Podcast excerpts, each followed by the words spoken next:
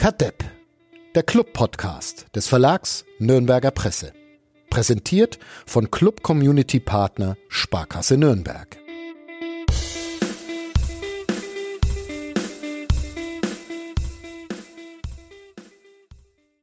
So schön eingerichtet hatten wir es in uns in unserem Universum der schlechten Laune und des Sarkasmus und dann kommt der erste FC Nürnberg ums Eck und gewinnt tatsächlich ein Fußballspiel. Ich weiß nicht, wie wir das heute handeln sollen in diesem Podcast. Flo, Uli, habt ihr, habt ihr eine Idee, wie wir die schlechte Laune rüber retten können, trotz dieses 2 zu 1, dieses wahnsinnigen 2 zu 1 Erfolgs in Darmstadt? Wir, wir können es auf das Eigen und wir können es auf das Eigentor reduzieren. Okay. Das, das ja. hört sich, das hört sich ähm, ziemlich gut an. Eine wilde, eine wilde Schlussphase war das, war das in Darmstadt. Vorher war es nicht wild, habe ich schon ähm, gelernt bei einem gewissen Florian Zenger. Wir, wir unterhalten uns mal über dieses äh, Spiel, das dann doch lustiger daherkam, als es zu erwarten war.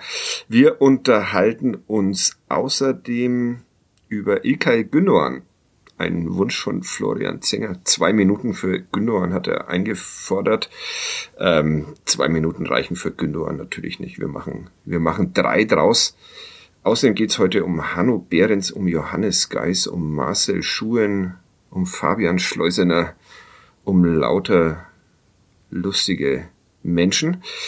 Kadepp heißt dieser Podcast von nordbayern.de. Ich heiße Fadi Kiblavi und ähm, jetzt macht Thomas Korell kurz äh, Sponsorenpflege und dann hören wir uns wieder mit Knackern und Kratzen. Bis gleich. Kadepp, der Club-Podcast von nordbayern.de. Präsentiert von Club Community Partner Sparkasse Nürnberg.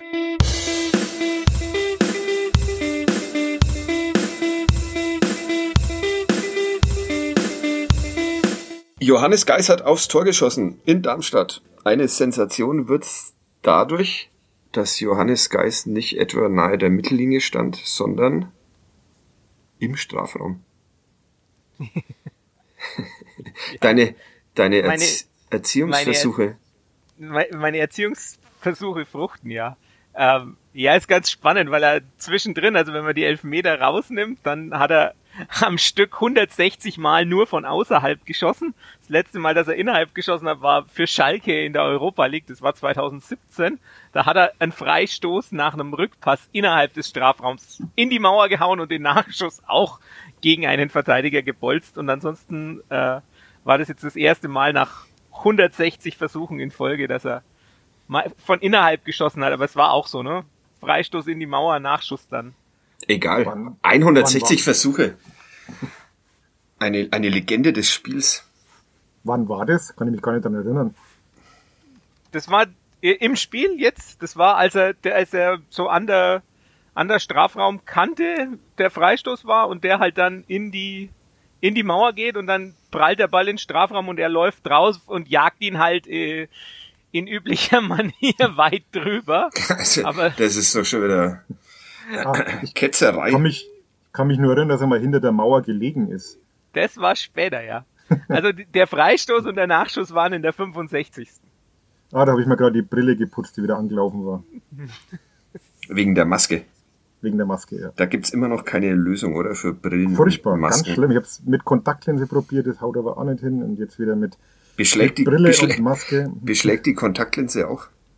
Nee, das nicht, aber ich sehe da irgendwie nichts. Okay.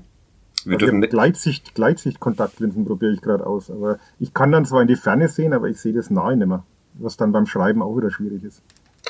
Ja, oder wurscht. Da, ähm, Alt werden ist kein Spaß, ich sag's euch. Ja, das ist, das ist richtig. Wir dürfen heute nicht so viel kichern. Das wurde uns vorgeworfen, Stimmt. dass wir beim letzten Mal zu viel gekichert haben. Das tut uns sehr leid, dass wir manchmal Freude am Leben Was, ja, dass haben. wir Spaß haben. Ja. Weil die, heute dürfen wir ja Spaß haben, weil der Club hat ja gewonnen. Der Club hat gewonnen. Und wie? Aber äh, vorher noch was ähm, unspektakuläres, spektakuläres. Hanno Behrens, äh, habe ich das richtig mitbekommen, ist Zweitliga-Rekordspieler des ersten FC seit wann, seit wann liest du die NZ? Stand es in der NZ? Das habe ich oh. Bestimmt nicht. das war meine Kolumne letzte Woche. Echt? Ja. oh Mist. Das ist die Kolumne und ich, das ist irgendwie. Ich habe, äh, ich musste ja stattdessen eine äh, in den Nürnberger Nachrichten eine Fanclub-Umfrage, eine sehr schöne, äh, lesen. Aber naja. Ich wollte heute früh Zeitung lesen und konnte nicht, weil äh, der Briefkasten zugefroren war. Das heißt, ich konnte die NZ nicht rausholen. Du hast die NZ abonniert. Ja. Ja. Aha. Aber ist ja, ist ja alles eins. Deshalb. Ist ja eh alles eins. Wer mich bezahlt, ist auch egal. Ja, das stimmt. Also, du wirst jetzt neuerdings auch für diesen Podcast bezahlt. Das ist, Ja. das ist das nächste Level. Äh, nicht ganz so gut wie der Uli und ich, aber ich finde, das ist auch vollkommen angemessen, dass wir, dass wir mehr Kohle kriegen. Ja, der, der Clown kriegt, kriegt halt ein bisschen weniger. Ja. Ähm, Hanno Behrens, äh, äh, hat euch das nicht äh, verwundert, dass es nicht mehr Menschen gibt, die häufiger Zweitliga-Fußball mit dem ersten FC Nürnberg gespielt haben? Äh, hast du wahrscheinlich, wahrscheinlich hast Ja, du deiner jetzt- Verwunderung Ausdruck verliehen in der Kolumne, die ich mir aufgehoben habe für, Ja, für kalte Jahreszeit, Ja. mal, wenn man sich gemütlich macht. ja. Ich war auch überrascht. Ich hätte eigentlich auch mehr so 80er-Jahre-Helden erwartet. Aber es ist Ja, Dieter so, Nüssing hätte es doch eigentlich sein müssen. Dieter Nüssing hat, kann ich dir sagen, 109. Relativ abgeschlagen. Wie viel hat Hanno 109? Behrens? 100, 147 jetzt. 147. Wahnsinn. 146 war Norbert Eder. Mhm. Und dahinter kommen dann äh, Lieberwirt, Jogi Lieberwirt und Peter Stocker mit je 131, gefolgt von Slobodan Petrovic mit 119, Hans Wallizer 118 und dann kommt Armin Störfenhofegger, hätten wir auch nicht gedacht, 113. Und dann die Nuss, Jasch Maikowski und ein Ulrich Pechtold mit je 109. Ulrich Pechtold. Ja, musste ich auch googeln, muss ich gestehen, hat mir jetzt nicht Nicht, gesagt. nicht verwandt und verschwägert mit Peter Perchtold. Perchtold. Perchtold. Ah, ein ja, dann ist er auf jeden Fall nicht verwandt. Oder? Wie viele, wie viele Zweitligaspiele hat denn der erste FC Nürnberg insgesamt absolviert? Uli, hast du Oh. ja bestimmt auch. Danke. Und wie viele davon hat Dieter Brake live gesehen? Das wäre auch nochmal der Sechs- Bonus. 600, 658. 658? Mehr als Hanno Behrens bestritten hat auf jeden Fall. Ja, Dieter Bracke ist der äh, Rekord-Zweitliga-Berichterstatter beim ersten FC Nürnberg. Das kann man, und wahrscheinlich auch Erstliga-Berichterstatter und alles. Was das, ja, okay. Äh, Fußball. Ähm, der erste Sieg 2021. Ich äh, höre mich tatsächlich immer so ein bisschen hallen. Ich hoffe, dass das dann bei der bei der ähm, Aufnahme nicht mehr zu hören ist. Wenn nicht, dann müssen die Leute jetzt damit klarkommen, dass sie mich doppelt hören. Der erste Sieg 2021. Und er kam, äh, ja, äh, wie zustande? Sehr kurios auf jeden Fall. War das so zu erwarten, wenn man sich die Zahlen anschaut, Flo? Im Nachhinein. Im Nachhinein. Kann man, kann man diesen Sieg erklären anhand der Zahlen? Den, den Sieg kann man vielleicht sogar tatsächlich so ein bisschen erklären. Das Ähm, glaube ich nicht. Doch, weil man, man, äh, man kann halt nicht erklären, warum Darmstadt außer dem Elfmeter kein Tor schießt. Weil die Chancen natürlich bei Darmstadt jenseits des Elfmeters, und über den werden wir sicherlich auch noch reden, die hatten ja wirklich große Chancen. Also ich denke da an, an Honsack und Schnellhardt äh, mit Doppelchance ähm, oder auch an, an Clemens, der da, der da durch ist, relativ früh und dann rettet da Martenia. Ähm, sie hatten relativ viele Chancen, ähm, müssen eigentlich auch, also ich weiß, jetzt kommt wieder Expected Goals. Du hattest ja so einen Kumpel, der die ganz furchtbar findet, deshalb nur für den. Äh, von den Expected Goals her muss man auch sagen, also auch ohne Elfmeter und selbst wenn man die Doppelchancen noch abzieht, kommt man trotzdem noch äh, drauf, dass äh, Darmstadt eigentlich so ungefähr 1,78 Expected Goals hatte und äh, also hätte schon mal treffen müssen. Mhm. Auch, aber hat's halt nicht, ne? Und das ist dann eben auch Fußball. Das passiert halt auch mal. Ähm, und es ist so ein bisschen, es ist ein bisschen komisch, weil Darmstadt ja, also ich habe in der Pause einem Kumpel, dem, dem Andi, der unbedingt will, dass ich ihn mal erwähne und der auch immer Hallo, Teile Andi. meines, meines, meines Gehalts für diesen Podcast will, weil ich angeblich Ideen klau von ihm. ähm, er, der, der, dem habe ich in der Pause schon geschrieben, äh, ja, also normalerweise verliert der Club das, aber es ist Darmstadt und die fi- finden halt immer wieder kreative Möglichkeiten in dieser Saison äh, ein Spiel zu verkacken. Das haben sie dann auch. Du hast es sogar getwittert, oder? Ja, ich habe den Beweis diese- auch getwittert. Ja. ja. Und das, das ist, manchmal hast du so Saisons, wo halt einfach alles komisch läuft und bei Darmstadt ist das jetzt eben so. Ich meine, die haben in der Vorwoche ja in der 97. ein Gegentor gekriegt, jetzt köpfen sie sich das Ding in der 92. selber rein. Manchmal ist er, ja, der, der große Philosoph Andi Breme hat es mit, äh, hast du Scheiße am Fuß, hast du Scheiße am Fuß beschrieben. Ich denke, das passt auch. Aber es war ja der Kopf. Ja. das wollen wir jetzt nicht noch näher ausführen, aber Darmstadt 98 erlebt also eine Clubsaison. Kann man das, kann man das so sagen? Ja. Ähm, ja, dieser Honsack war ähm, spannend. Ich habe den natürlich wieder das erste Mal bewusst spielen sehen. Er hat durchaus Geschwindigkeitsdefizite in der Club-Defensive äh, offensichtlich gemacht. Der muss in die Bundesliga. Nee. nee. Oder zum Club. Oder zum Club, ja gehobenes Zweitliganiveau hat er schon. Naja. Ähm, also er hat halt, er, wie, du hast es aber richtig beschrieben, er hat halt genau das, was dem, dem Club äh, wehtut, nämlich Geschwindigkeit auf den Flügeln. Ähm, und ich meine, das Spiel war ja auch eigentlich, also das Darmstädter Spiel ist ja auch so ein bisschen darauf ausgelegt, dass du mit Melem und Schneller, wenn Tobias Kempe jetzt eben dann doch ausgefallen ist, was mich sehr geärgert hat, nachdem ich ihn porträtiert hatte, aber die Deadline war halt vor seiner Verletzung. ähm, ja, und dementsprechend, die, die zwei spielen ja so schon diese Schnittstellen in dem, in dem 4-1-4-1, so Schnittstellenbälle zwischen Außenverteidiger und Innenverteidiger oder auf die Flügel. Ähm, und dann laufen Honsack und Clemens oder manchmal ist es auch äh, Skarke, der da draußen spielt. Die laufen dann drauf und äh, kriegen dann so ihre Chancen. Und wenn du dann Verteidiger hast, also gerade auf rechts, die halt kein Tempo mitbringen, wird's oft schwierig. Wen meinst du da jetzt? Ähm, Mit den Verteidigern auf rechts, die kein Tempo mitbringen? Das Schöne ist, da muss ich niemanden meinen, weil da kann jeder gemeint sein. Uli. Ja. Wie hat dir denn der erste FC Nürnberg in der ersten Halbzeit? Du warst in Darmstadt. Wie hat er dir ich gefallen? War in Darmstadt.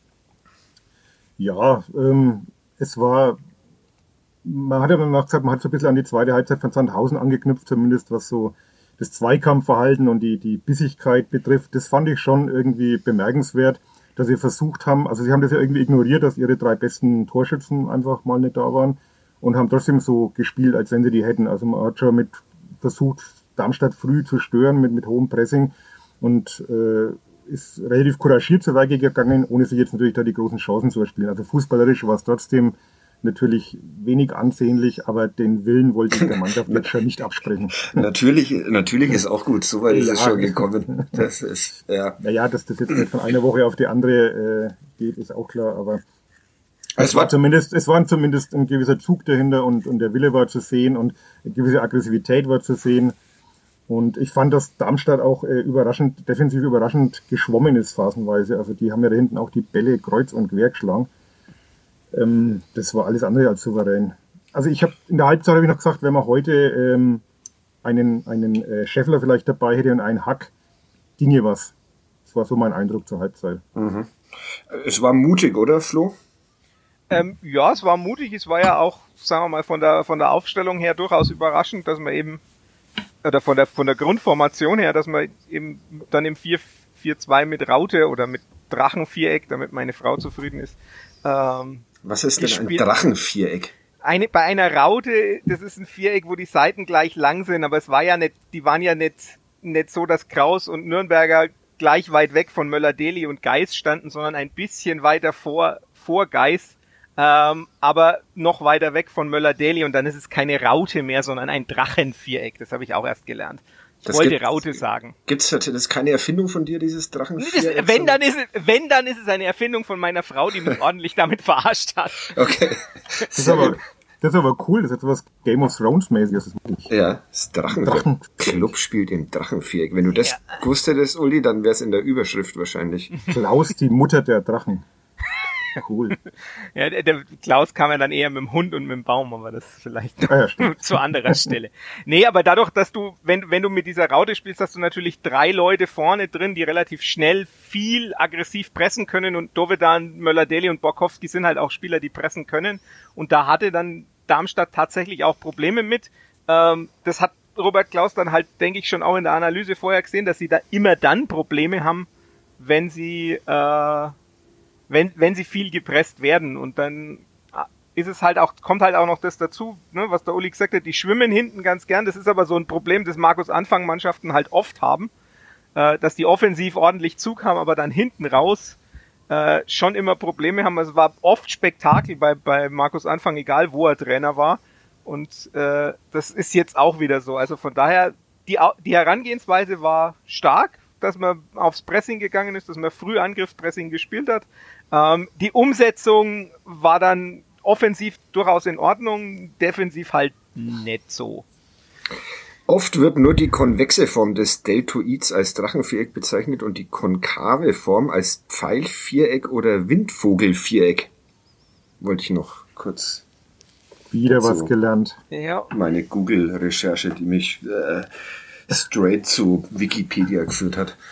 Ähm, ja.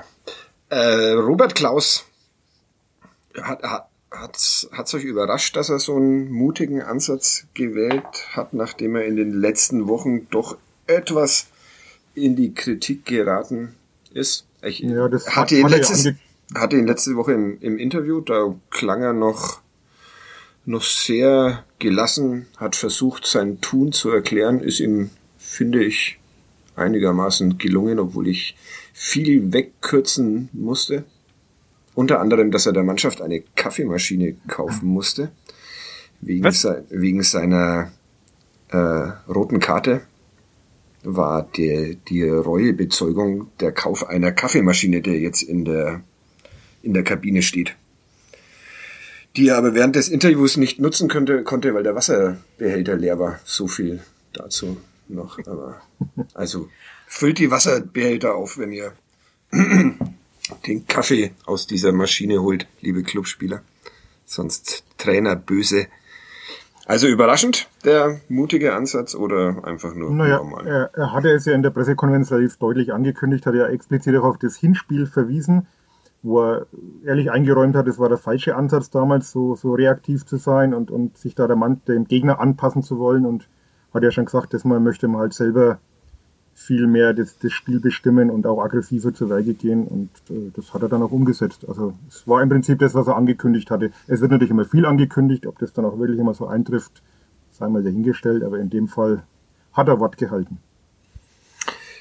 Und der erste richtige, gelungene, richtig gelungene Angriff hat dann gleich zum 1-0 geführt. Fabian, Fabian Schleusener hat seinen eigenen Legendenstatus zerstört in Nürnberg. Hätte, ja. Hättet ihr das, hättet ihr dieses Tor geschossen an seiner Stelle oder doch versucht, den noch irgendwie neben den Pfosten zu setzen, um, um auf immer und ewig bei diesem Ingolstadt-Tor zu bleiben? Nochmal auf Dovid angelegt, damit der. Nochmal auf, ja, genau, ja. das wäre also doch wieder alles falsch gemacht.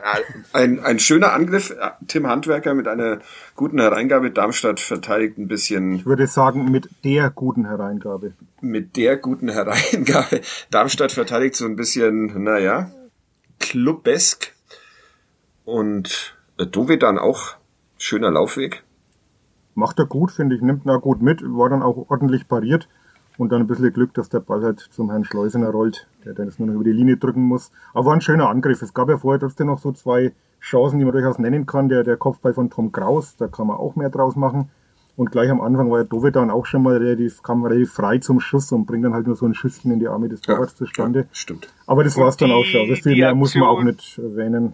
Die Aktion, wo, wo Olli Sorg Messi-esk durch alle durchdribbelt und ich weiß nicht, ja, wer ja, dann abschließt. gut. Und auf Nürnberger schließt dann ab ja. aus relativ spitzen Winkel, aber dann ja. leicht abgefälschter Ball noch, war jetzt nicht wirklich gefährlich.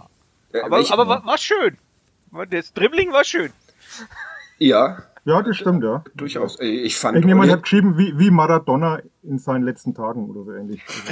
in seinen letzten Tagen ist. Ei, ei, ei. oder in den späten, in den späten Jahren. äh, aber Oliver Sorg war, war okay, oder? Musste früh rein, äh, nach einer halben Stunde für. Hat auch gleich äh, mal einen Beinschuss gekriegt, nach ein paar Minuten. Ja, es ist halt, jetzt sind wir wieder bei den Tempodefiziten. Ich meine, diese. Ja, ich sag ja auch, habe ich nicht, habe ich gesagt okay oder habe ich gesagt hervorragend? Ich kann mich nicht mehr dran erinnern, aber ich, okay war das doch. Ja, also ich meine, ich, ich guck dann halt schon ein bisschen auf die Zahlen und dann hast du, steht da bei mir ein ein Zweikampf von sechs Zweikämpfen gegen den Ball gewonnen und einer von vier mit Ball am Fuß und keiner von zwei um den freien Ball. ja, das ist dann halt, mh, hm, klar, das ist dann immer Bewertungssache, das ist völlig klar. Also ich habe gestern auch festgestellt, dass die Passdaten zwischen Opta und Y-Scout komplett durcheinander fliegen, weil Martin ja einmal irgendwie 75% Passquote und das andere mal 48% hat. Äh, ja, aber nee, ich, also Sorg, ja, er ist halt, mein, hat ja auch ewig lang nicht gespielt, also von daher, das kommt ja schon auch dazu. Also ich gucke ja demonstrativ keine Zahlen an und hatte aber auch das Gefühl, dass er, dass er mir auf der auf seiner Abwehrseite manchmal etwas gefehlt hat. Also da musste Mühl dann wirklich ein paar Mal auch rausrücken, wo er dann auch nicht gut ausgeschaut hat, weil einfach der Rechtsverteidiger, keine Ahnung, wo er da war. Also auf jeden Fall nicht dort, wo er hingehört. Also es ja, der hat ein, einmal so, in, in einer so Szene Lücken. Ja, in einer Szene landet der Mühl deshalb dann auf so einer Insel. Also da ist er dann gegen ja. zwei plötzlich genau. irgendwo genau. im Raum und äh, verteidigt es dann natürlich auch nicht gut, das stimmt, aber aber nicht okay. Also ich habe eine 4 gegeben, um gleich mal wieder die Notendebatte, die hat jetzt jemand vermisst hat kürzlich. Die, ja, ja, die, hat als, ja. als Lehrerkonferenz. Ich, ich, ich wollte äh, erstmal 8. Februar 2021 versucht, Oliver Sorg zu loben und ähm, naja, ist nur so halb gut gegangen. Ähm, was äh, Noten, was hat denn Dove dann für eine Note bekommen? Das ist ja auch ein bisschen so unser Dauerbrenner jetzt, wo Sabrit Singh wieder in München Champions League spielt oder so. Die, die beste seit langem mit, mit, mit, Ja, keine Ahnung. Das hätten wir. Das, ich google gleich mal. Ja. Ich, du, Aber jetzt hat er die Schweinenummer, ne? Die 31 ja. hat er gekriegt. Mhm.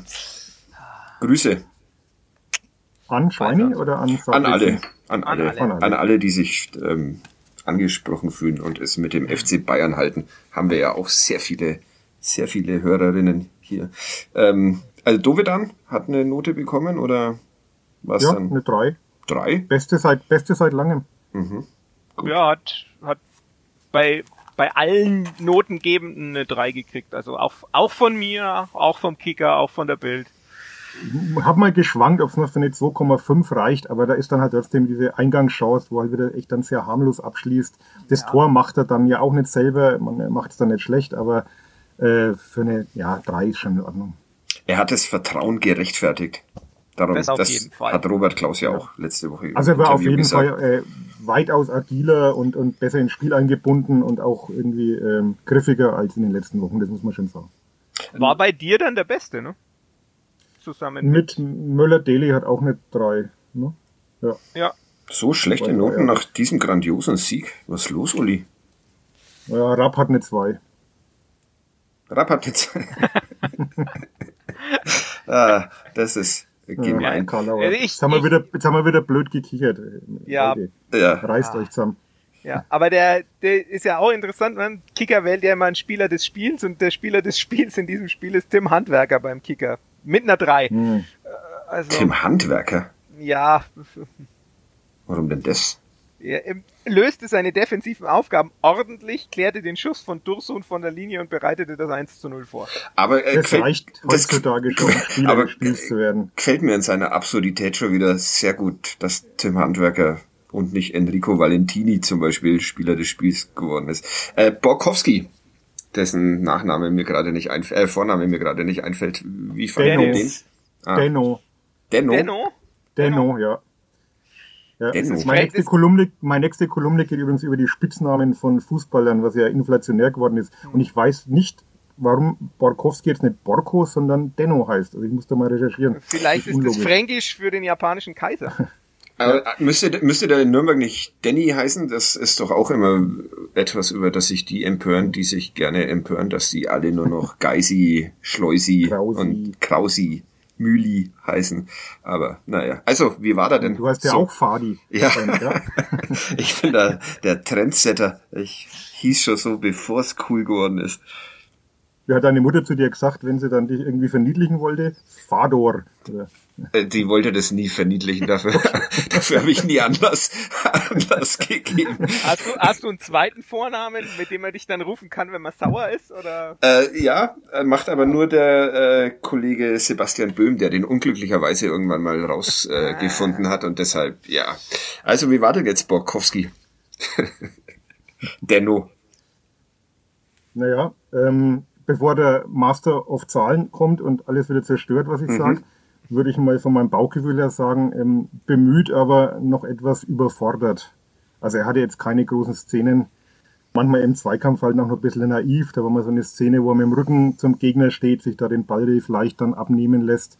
Aber erstes Spiel von Anfang an, 19 Jahre, also Gottes Willen, ähm, war, war okay. Hast du, ihm bemüht. hast du ihm einen Fünfer gegeben, oder? Nee, 4,5. Mhm. Da bin ich dann schon gnädig. Stimmt. Das zeichnet ja. dich aus. Also den Zahlen. Bonus, den Bonus hat er. Nee, er war bemüht, war läuferisch engagiert, aber äh, war jetzt noch kein wirklicher Faktor für die Offensivbemühungen, das muss man schon klar sagen. Wobei man das wahrscheinlich auch nicht erwarten konnte. So, und jetzt die konkrete Sicht der Dinge. Die konkrete Sicht der Dinge ist ungefähr, deckt sich ungefähr. Ha! Ha! Du driftest ab in die Zahlenwelt, Uli. ja. ja, ja, wenn, wenn der Ball nicht am Fuß war, waren die Zweikämpfe ein bisschen schwierig. Wenn der Ball am Fuß war, war es ordentlich meistens, äh, ja. Und ansonsten hat er es ja eigentlich, der, er war halt nicht, noch nicht so eingebunden, er war aber natürlich auch vor allem fürs Pressing zuständig, das hat er gut gemacht, fand ich. Also das, da, da merkt man schon auch die, die RB-Schule, dass halt einfach das, was, was man hartes Anlaufen. RB-Fabrik. RB-Fabrik. Kann ich da jetzt nicht jede Woche darauf hinweisen, das bald rausgeschmissen hier. Ja. ja. Also das, das macht er gut. Ähm, das kann man. Und ich denke, das ist auch so ein bisschen der Grund, warum er, warum er sich dann für ihn am Anfang entschieden hat und nicht für Fabian Schleusener von Beginn an, weil er halt einfach ein bisschen härter anläuft und ja, von daher, das, also ich denke, da, da, man sieht schon das Potenzial, aber es ist natürlich trotzdem, wie der Uli sagt, erstes Pflichtspiel von Beginn an bei den Profis. Da kann noch nicht alles so wahnsinnig funktionieren. Und er hat natürlich nie die Chancen, so seine, sein Tempo auszuspielen, weil er ja nie, weil er eigentlich nie in die Bewegung kam, dass mal Konter kam oder so, oder dass er schnell auf den Ball drauflaufen konnte. Ähm, nicht so wirklich funktioniert hat dann nach der Führung auch mal wieder das Spiel des ersten FC Nürnberg. War auch wieder typisch. Führung ist da und man zieht sich zurück und ist bestraft worden. Von wem eigentlich? Vom Video Assistant Referee, vom Schiedsrichter himself. Es gab einen Elfmeter nach 88 Minuten und Rot für Sorg.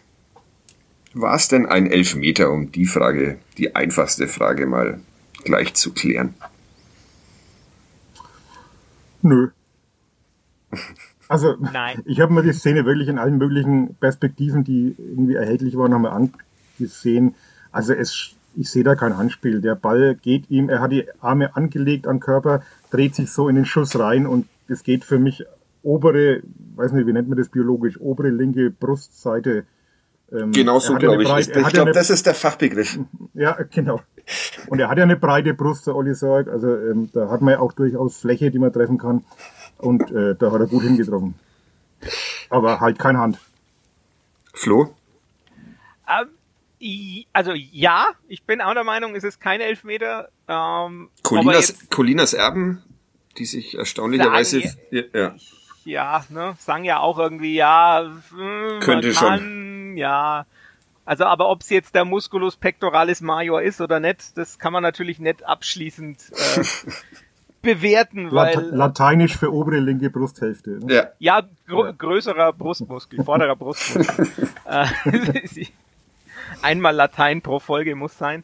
Ähm, also ich finde, ich würde dem Schiedsrichter den Vorwurf machen, weil der ist ja derjenige, der dann entschieden hat und der, die Videoassistentin darf ja dann nur eingreifen, wenn klar und eindeutig belegt ist, dass es eine Fehlentscheidung ist. Und das gibt für mich das Video auch nicht unbedingt her, weil egal, du hast halt nur auch, auch sowas, ne? Du hast nur zwei Kameras, die es zeigen. In der Bundesliga hättest du wahrscheinlich zehn.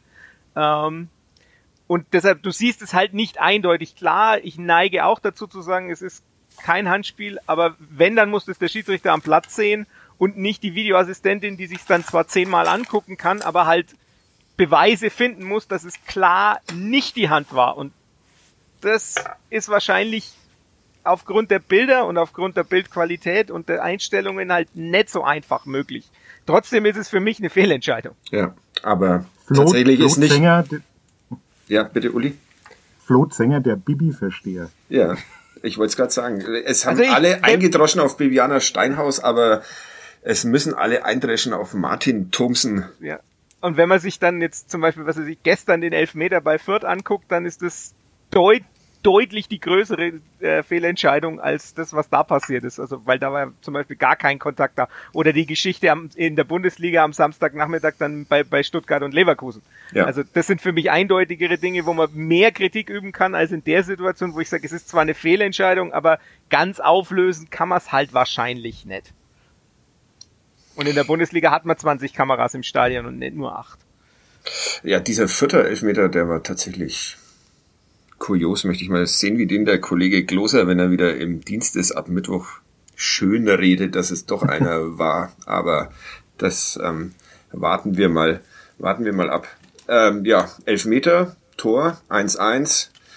Ich habe mich in die Küche verabschiedet, weil ich mir dieses Trauerspiel nicht mehr anschauen wollte weiterhin und ähm, habe mir einen Kaffee zubereitet und habe äh, von dieser Position aus nur noch so ungefähr ein Drittel des äh, Fernseher sehen können. Aber natürlich hören und dann war plötzlich die Freude groß beim Sky-Kommentator, weil uns ein Ex-Vierter, ah, uns, ich habe uns gesagt, das schneide ich mhm. raus, äh, weil dem ersten FC Nürnberg ein äh, Ex-Vierter dann doch noch den Sieg geschenkt habt. Wie habt ihr diese Situation erlebt? Wo wart ihr, als Rapp ins Tor geköpfelt hat? Ich habe gerade wieder mal Brille geputzt. Mhm. Und also habe mir dann bloß gedacht, was, was macht der denn da? und dann haben alle sehr gelacht. Also ich musste einfach, ich habe wirklich gelacht. Ich musste einfach lachen. Dass man ein paar böse Blicke angebracht hat auf der Tribüne in Darmstadt. Mhm. Die äh, Kollegen fanden das nicht so lustig, die äh, lokalen Kollegen. Und da gab es auch einen Aufsichtsrat, der also das permanent während des ganzen Spiels da oben rumgerannt ist und gebrüllt hat wie ein Wahnsinniger. Der hat dann auch mal böse, ganz böse rübergeschaut, aber ich fand es nur lustig. Also einer von Darmstadt, nicht vom FC. Ja, nee, von Darmstadt, ja, ja. Ach so. Also da ist äh, Dr. Thomas Gretlein wirklich äh, ein, äh, äh, soll man sagen? Sitzplatz. Besonnener, ja. zurückhaltender Kommentator des Spiels. Ja, ja ich habe. Nein, war das sehr kurios. Also, ja, ich habe es überhaupt nicht kapiert im ersten Moment. Ich habe gedacht, hä, was ist jetzt da passiert? Und dann, dann habe ich so laut und dann habe ich auch so laut gelacht, dass meine Kinder aus dem Wohnzimmer hochgekommen sind und dann mitgucken wollten. Und meine Tochter hat nicht kapiert, warum das jetzt gut ist, wenn der blaue ein Tor schießt. Mhm. habe ich ihr dann ganz vielen so. Ja. Ja. Ja, also, schön. Schön. Also ein, ein groß, großartiges Ende des, dieses Nachmittags hätte das, hätte das sein können. Es, es, es, gab, äh, es gibt ein wunderbares Bild, das du mir gestern Abend noch geschickt hast, Flo. Ähm, da sieht man die betröppelten Darmstädter im Vordergrund. Im Hintergrund sieht man die Club-Ersatzbank beziehungsweise Ersatztribüne, wie das ja derzeit so ist, jubeln. Und mittendrin noch Matthias Brehm, den Mannschaftsarzt der es anscheinend immer noch nicht ganz verstanden hat, der einfach nur da sitzt und äh, wirkt, als, als hätte er äh, gar nichts mitbekommen oder eben schon abgeschlossen mit diesem ersten FC Nürnberg. Oder er, er hat schon geahnt, dass da nochmal was kommt. Was war ja, denn Robert Klaus hat es auch gesagt, Entschuldigung, ähm, er hat selber gesagt, er war sich im ersten Moment auch nicht ganz schlüssig, was da jetzt gerade passiert ist und haben erstmal zu irgendwelchen Linienrichtern geschaut, ob da jetzt wieder irgendwas noch überprüft wird oder ob es vielleicht abseits war oder keine Ahnung.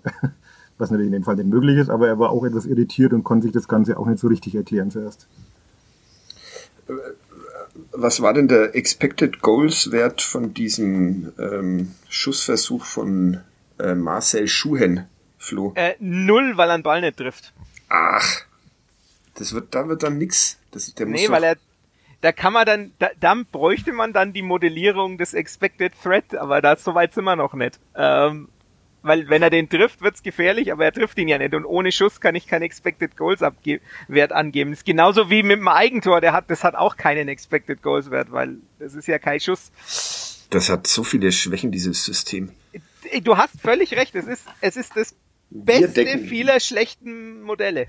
Ja, und wir, wir, wir, wir werden in zehn auf. Jahren, wir werden in zehn Jahren auch denken, äh, was ist denn das für ein, für ein unausgegorenes äh, Modell?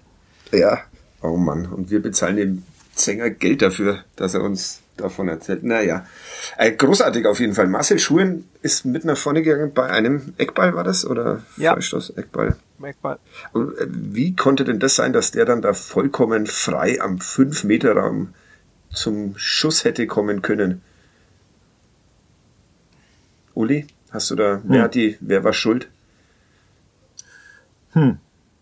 Wer ist denn für ein Torwart zugeteilt bei solchen Situationen? Gute Frage. Na, ich glaube, das war dann halt so kollektives Chaos am Schluss noch. Also die haben alles nach vorne geworfen, Club hat versucht zu verteidigen und dann taucht da plötzlich der Torwart auf. Ist jetzt auch nicht das erste Mal, dass der dann da ein bisschen für Verwirrung sorgt und da plötzlich an den, an den Ball kommt oder in dem Fall halt Gott sei Dank nicht an den Ball kommt. Aber das dann noch irgendwie taktisch aufzudröseln, ist, glaube ich, schwierig. Das ist dann Anarchie. Ja, Flo? Ja, naja, er, er steht ja vor Martinia, be- bedrängt den so ein bisschen und dann ist es, naja, sie haben eigentlich, sie haben ihn eigentlich verloren, weil Margreiter zurück auf die Linie rennt und nicht zum, zum Mann hin, weil er dann die Linie abblockt. Ähm, und von daher ja, also alles ein bisschen konfus am, am ehesten, ja, naja, wahrscheinlich der Torwart, Torwart äh, also Martinia schubst ihn so ein bisschen weg. Ähm, und dadurch steht er dann frei, wenn Martinia bei ihm bleibt. Naja gut, wenn er dann hochspringt im Duell, äh, da hat er ja auch zweimal Probleme gehabt, von daher wahrscheinlich sogar besser so. Christian Matenja, den haben wir ja noch vergessen. 4,5 hat er wo bekommen beim Uli? Mhm. Weil? Also ich hatte ihn bis zu der Szene vor dem Strafstoß, habe ich so mit mir überlegt, 2 oder 2,5. Also fand es auch durchaus erfreulich, dass man immer wieder nach den letzten äh, Spielen eine gute Note geben kann. Ich freue mich immer, wenn jemand gut spielt. Ich mag den Chris Martin ja auch. Ähm, ja, und dann kam halt die Szene, wo er den Ball leider wieder entgleiten lässt und daraus der Elfmeter resultiert. Und dann, ja, dann ist immer die Frage, wie, wie bewertet man sowas? Also er hat bis dahin ein gutes Spiel gemacht, hat zwei, drei gute Paraden gehabt, war gut im Spiel. Ähm, habe mich dann für die 4,5 entschieden. Kicker, Im Kicker hat er eine 4 gekriegt, wäre jetzt auch okay gewesen, aber besser dann halt wahrscheinlich nicht mehr mit so einer Szene. Ich habe gestern mit ihm noch telefoniert, Mhm. hat es aber auch selber so durchaus gesehen, dass er sagt, er hat da einfach die, die falsche Entscheidung getroffen, wieder mal, ähm, leider. Das ist dann wahrscheinlich wirklich so, dass man in der Situation dann vielleicht als Torhüter auch zu viel will. Gerade weil man ein gutes Spiel bis dahin gemacht hat und denkt sich so, den pflücke ich mir jetzt auch noch runter und dann passiert sowas. Er sagt im Nachhinein, hätte er den Ball halt einfach wegfausten müssen und aus der Gefahrenzone bringen. Wobei das er bei ihm ja auch nicht immer so super funktioniert, wenn man sich an letzte Woche erinnert. Aber naja. Flo, was hättest du oder hast du eine Note verteilt? Ich habe hab eine 4 gegeben. Äh, Echt? Hab da dann auch Diskussionen schon in der äh, Kommentarspalte bei Clubfans United führen müssen, dass das doch zu gut sei. Ähm, Die Menschen wollen ein Opfer sehen. ne? Ja, also ich habe ich hab, ich hab's bewertet mit Dr. Christian und Mr. Martenia starke Paraden gegen Honsack und Clemens, katastrophaler Fehler vorm Elfmeter und dann kommt es halt für mich, kommt dann halt der Vierer raus, da kann man sicherlich 4,5 sagen, je nachdem. Äh, die statistischen Aggregatoren sehen es ein bisschen besser, weil die äh, den Fehler nicht dem Tor zuordnen und dann wird's automatisch ein bisschen besser, weil ansonsten ist es, wenn er einen Fehler vor dem Tor macht, dann zählt's als, äh, dann fall, fällt er runter, aber Mhm. hat er nicht. Deshalb war da jetzt zum Beispiel, also bei, bei Sofascore, das ist ein, das ist der, der für Communio auch die, die, die Noten, wo die daherkommen und die Punkte, die haben ihn zum Beispiel mit 7,7. Also das ist der beste Clubspieler gewesen. Okay. Vor Tim Handwerker mit 7,5. Das ist gut. Na schön, also ja, Matenja wird weiter diskutiert werden, wahrscheinlich in den nächsten Wochen, wobei ich, ich habe das nur so am Rande mitbekommen. Was hat Christian Früchtel in irgendeinem FUPA-Text gesagt oder hat er da was gesagt oder Ja, es wurde irgendwo so ein bisschen in den Mund gelegt, so nach dem Motto, dass, äh, also es war diese Geschichte mit Sing und Früchtel, die äh, hier mit falschen Ja, äh, das ist aber äh, kein, Verlockungen hierher Ja, ja. gelockt wurden und, und ist aber äh, kein, ist kein Frücht, Früchtel, also das ist aber kein Dingsartikel, kein FUPA-Artikel, sondern so der ist aus Merkur? Ah, Merkur ja, und ja. TZ Ja. und äh, man muss dann auch dahinter blicken, wie die Abläufe in München in den Medien sind. Das wird natürlich gezielt platziert von den Leuten, die die Spieler ausgeliehen haben, damit auch ja nicht der Eindruck entsteht, da hat man in München einen Fehler gemacht. Also Ja. und wenn man sich den Artikel in der CZ dann mal genauer durchliest, da kommen einfach Sachen vor, die können nicht stimmen. Wie zum Beispiel, dass man gesagt hat, man spielt Ballbesitz, Ballbesitzfußball. Also jeder, der Robert Klaus oder die RB-Fabrik kennt, weiß, dass da kein Ballbesitzfußball gespielt wird, in, wenn man klassisch das spielt. Ähm, genauso sind es andere Sachen, dann wird davon gesprochen, dass ja, Früchtel würde lieber kurz auf die Innenverteidiger abspielen und das würde man in Nürnberg auch nicht machen. Martinia macht nichts anderes, er spielt auch kurz auf die Innenverteidiger ab. Es war einfach hint und vorn handwerklich, taktisch ein, ein schlechter Artikel. Als hätte, als hätte ich ihn geschrieben. Nee, weil du hättest vorher mich gefragt und dann ja. wäre das nicht passiert. ähm, und man, und da ist halt dann der Verdacht, liegt halt nahe, dass das eher so eine Abstimmung zwischen Bayern und der TZ war oder so, oder dass halt der Kollege von der TZ einfach ungeprüft übernommen hat, was der Kollege bei Bayern ihn gesteckt hat. Ähm, und dementsprechend, also ich fand den, den Artikel so hanebüchen an vielen Stellen, was das taktische Verständnis angeht, dass ich mich halt schon frage, ist das jetzt dann äh, wirklich fehlendes Fußballverständnis oder ist es tatsächlich einfach Böser Wille. Mehr halt ja, nee, ja, genau. Also und da gibt's ja immer so die Überlegung, ist es böse Absicht oder ist es Inkompetenz? Äh, das muss man sich Propaganda. in diesen Tagen. Ja, das muss man sich ja in diesen Tagen an vielen Stellen fragen, ist es böse Absicht oder Inkompetenz ja. und man soll äh, immer zum Zweifel des Menschen für Inkompetenz und nicht für böse Absicht entscheiden. Bei mir ist es immer böse Absicht, aber das wissen eh alle. Ähm, ja, also Matenja wird bis ans Ende der Saison im Tor stehen. Das weiß ich nicht mal. Oder ich hätte weißt du da mehr? Nee, ich weiß, ich, wie immer. Aber ich äh, gehe davon aus. Das ist meine ich Interpretation. Hab ich habe die Diskussion im Zug nach Darmstadt mit Günter Koch, schönen Gruß an der Stelle, falls ihr zuhört, geführt, der ja auch ein großer Verfechter eines Torwartwechsels ist. Und habe dann auch gesagt, also das war vorm Spiel noch, mir wäre das jetzt zu früh. Also ich finde, er hat bislang eine stabile Saison gespielt, mit wenig Ausrutscher nach oben unten. Ein gutes Spiel, aber eigentlich kein richtig schlechtes bis äh, Hannover natürlich und jetzt Sandhausen. Und ich finde, das muss man am Torwart zugestehen. Und ich finde immer schwierig, einen Torwart aus Leistungsgründen zu wechseln, weil das halt auch wirklich Risiken birgt. Also wenn Früchtel dann äh, reinkommt und angenommen er patzt, dann hast du ein richtiges Problem. Dann hast du einen äh, enteiert, darf man das sagen, enteierten Stammtorwart und einen äh, vielleicht nervösen Jungtorwart und das ist auch keine gute Mischung. Und zumal Früchtel, ich, ich habe ihn selber zu wenig spielen sehen. Ich kann jetzt auch nicht sagen, ob er wirklich die Mannschaft so verbessern würde, vom Spielerischen her. Es ist vielleicht der bessere Fußballer, das mag sein. Aber es hat ja vielleicht auch Gründe gegeben, warum er sich in der Vorbereitung nicht gegen Martinia durchgesetzt hat. Wir, wir haben ja, Flo, letzte Woche den Torwartwechsel gefordert. Wollen wir zurückrudern? Nee, ich, ich würde nicht zurückrudern, aber das liegt, wie gesagt, ich habe es ja schon gesagt, also aus, aus mannschaftsarchitektonischen äh, Gründen ist es Christi Martinia vielleicht notwendig Tor, vom Torwartspiel und so weiter. Also das, was ich jetzt halt von ihm gesehen habe, würde ich eher zu Christian Früchtel neigen. Es ist allerdings, also ich finde halt, wenn man sich die Bilder mal anguckt, noch bevor der Elfmeter geschossen ist, ähm, aber die Entscheidung schon gefallen ist, wie Christian Martinia der, der hat Tränen in den Augen.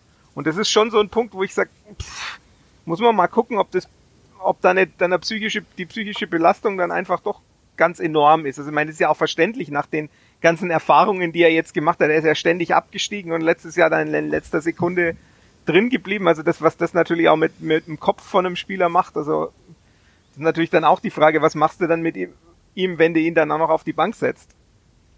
Ja, das ist tatsächlich kompliziert, glücklicherweise nicht unser, unser drängendstes Problem. Also von uns. Wir müssen es eh nicht entscheiden. Ja. Das beruhigt doch ähm, sehr. Ja, wird jetzt alles gut? Trainer hat gesagt, ähm, es ist noch lange nicht alles gut, es war ein erster Schritt, gibt keinen Grund an Euphorie zu verfallen, was man halt sagt nach solchen Spielen, das ist auch klar. Mhm. Aber es war, also ich glaube schon ein enorm wichtiger Sieg, da brauchen wir jetzt nicht drum rumreden gerade jetzt vor dem nächsten Spiel gegen Pauli. Das soll jetzt natürlich trotzdem nicht verlieren. Ja, aber bitte ST. Punkt. ich weigere mich das auszuschreiben. Sagen muss man es halt. Ja. Ja. Ähm, ja. War, war wichtig, brauchen wir nicht drum reden. Also die Erleichterung war dann wirklich auch spürbar. Mit einem Punkt hättest du wahrscheinlich auch leben können, wenn das, das Malheur am Schluss nicht mehr passiert von dem Kollegen Rapp. Aber so war es natürlich auch so das Gefühl, es läuft doch nicht immer wieder alles gegen den Club und man kann auch mal so ein Spiel dann mitnehmen. Und das, glaube ich, hat für, den, für den Kopf schon auch gut getan. Ja, wären jetzt schöne Schlussworte. wir machen aber noch nicht Schluss, weil wir noch diese dreieinhalb Minuten über Ilkay Gündogan sprechen wollen. Eine Nürnberger Legende. Wie viele Zweitligaspiele hat Ilkay Gündogan für den ersten FC Nürnberg absolviert? Ohne Nachschauen. Zweitligaspiele? Nicht. Mhm. Eins. Nicht, nicht viele, auf jeden Fall. Eins? Ja. Der hat ja Bundesliga für den Club gespielt. Aber ist der nicht in dieser... Er war in der Saison vorher, war er da, aber ich glaube, stimmt, also ich hätte jetzt auch gesagt, vom Gefühl her, eins, zwei, drei, mehr nicht. Nee, nee, das war nur das, also War das wirklich- letzte gegen 60. Da Gegen ist er 60, ne? Ja. Da ist er Okay. eingewechselt worden und danach sind, dann, dann war man ja, dann war ja auf, dann war ja Relegation und Aufstieg und dann äh, Bundesliga. Ich glaube, er hat wirklich nur ein Zweitliga. Also ich müsste mich jetzt sehr täuschen, wenn es mehr als eins ist. Ich glaub dir das sofort. Ja, warum wolltest du über ihn sprechen? Weil er zwei Tore geschossen hat oder weil er den Elfmeter verschossen hat? Also erstens einmal wegen seinem Un wegen seiner Selbstironie auf Twitter dann, wo er dann gemeint hat, als er über uh, when they tell you it's Super Bowl and a field goal is worth three points und dann zeigt das Bild, wie er seinen Elfmeter drüber ballert. ähm, also die die Selbstironie hat mir sehr gut gefallen und danach hat er ja zwei Tore noch gemacht und er ist einfach, also er ist halt einfach auch wirklich in der Form seines Lebens nochmal äh, zu diesem Zeitpunkt. Manchester City marschiert mit der Liga davon. Er macht zwei Tore und man denkt sich immer, Mensch, der hat mal in Nürnberg gespielt. Das ist fast nicht zu glauben. Und ist jetzt der beste deutsche Fußballspieler. Ja, ist, das habe ich ja gestern, ich habe es dir ja gestern schon geschrieben. Das ist me- Ja. meine feste, meine feste Überzeugung, dass es momentan keinen besseren deutschen Fußballer gibt. Hast du eine Gegenmeinung, Uli?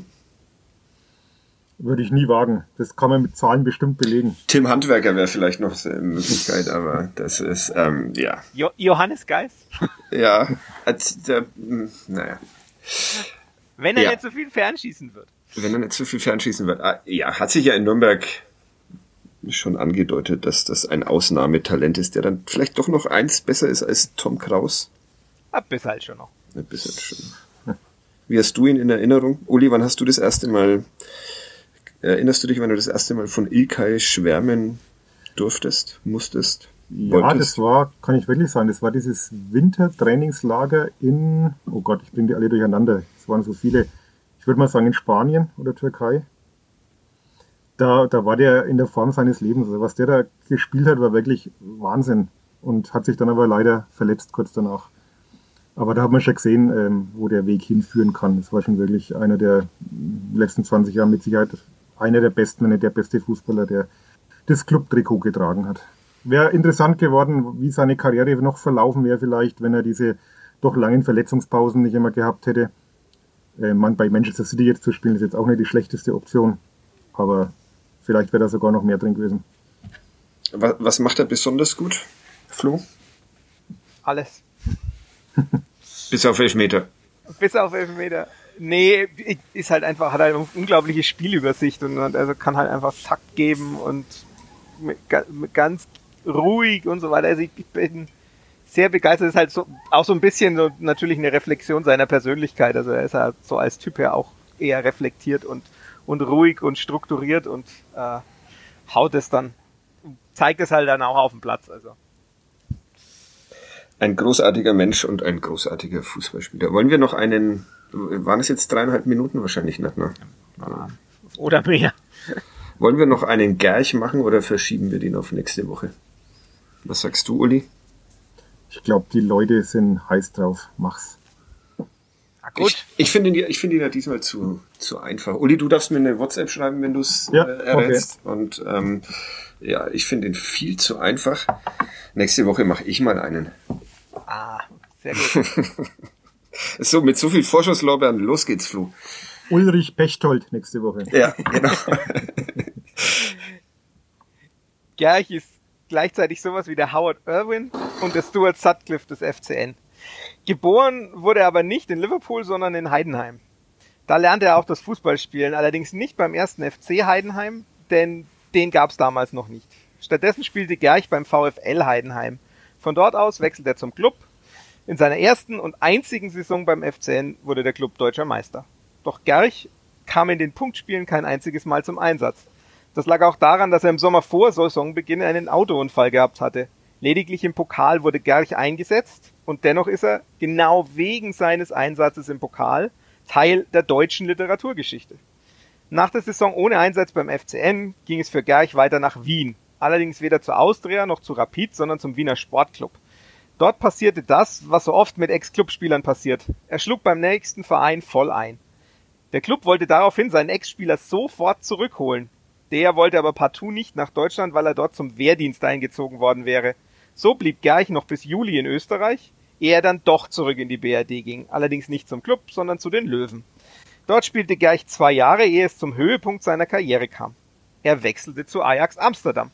Dort holte er dreimal den Europapokal der Landesmeister, je zweimal den Meister- und Pokalsiegertitel in den Niederlanden sowie einmal den Weltpokal.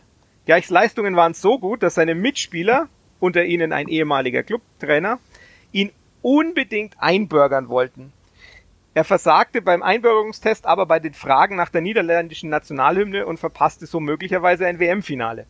Nach seiner Zeit bei Ajax ging es für Gerch weiter zum HSV, wo er wieder Titel sammelte. Ein Pokalsieg und ein Europapokalsieg folgten für Gerch, der auf den HSV noch Stationen in der Schweiz, den USA und Belgien folgen ließ, ehe er die Karriere bei Preußen Münster und dem Hummelsbütter SV auslaufen ließ.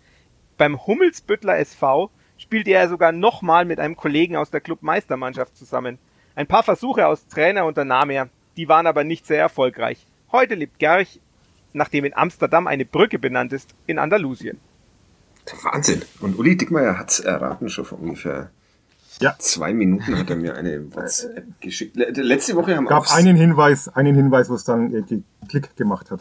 Aha, ja, bei mir, bei mir auch. Letzte Woche ähm, den ähm, äh, Gerch, müssen wir den dann eigentlich immer auf, auflösen? Wir haben's, nee, wir, wir können ihn schon auflösen. Also auf Instagram ist er schon aufgelöst. Das ja. Adri war Adrian Nikci, der damals mit Guido Burgstaller äh, zum FCN gekommen ist, aber unwesentlich äh, kürzer geblieben ist. Äh, es haben sehr viele Menschen gewusst. Ich würde gern all diesen Menschen ein, ein Bier versprechen. Äh, es äh, hängt alles an Uli Dickmeier und seiner Wettschuld. Wenn er die irgendwann mal einlöst, dann kriegt jeder, der den Nikchi wusste, Bier ab von mir. Ja, dann würde ich sagen, machen wir Schluss. Oder habt ihr noch, Schluss? habt ja. ihr noch Grüße, Wettanbieter, irgendwas? Nee, ne?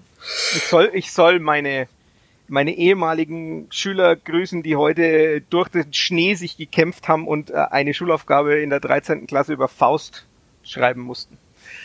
Oha, ja, das dann. Hat mir eine Schülerin, die Franzi, schöne Grüße, äh, befohlen, ich soll die doch alle grüßen, die hören alle den Podcast. Das ist sehr nett von Ihnen und heroisch, dass Sie sich da in die Schule gekämpft haben. Okay. Bei dem Wetter allerdings. ja, wir, wir bleiben im Homeoffice und jo hören uns nächste Woche wieder. Vielen Dank ja. euch beiden. Vielen Dank fürs Zuhören. Ciao. Servus. Ciao.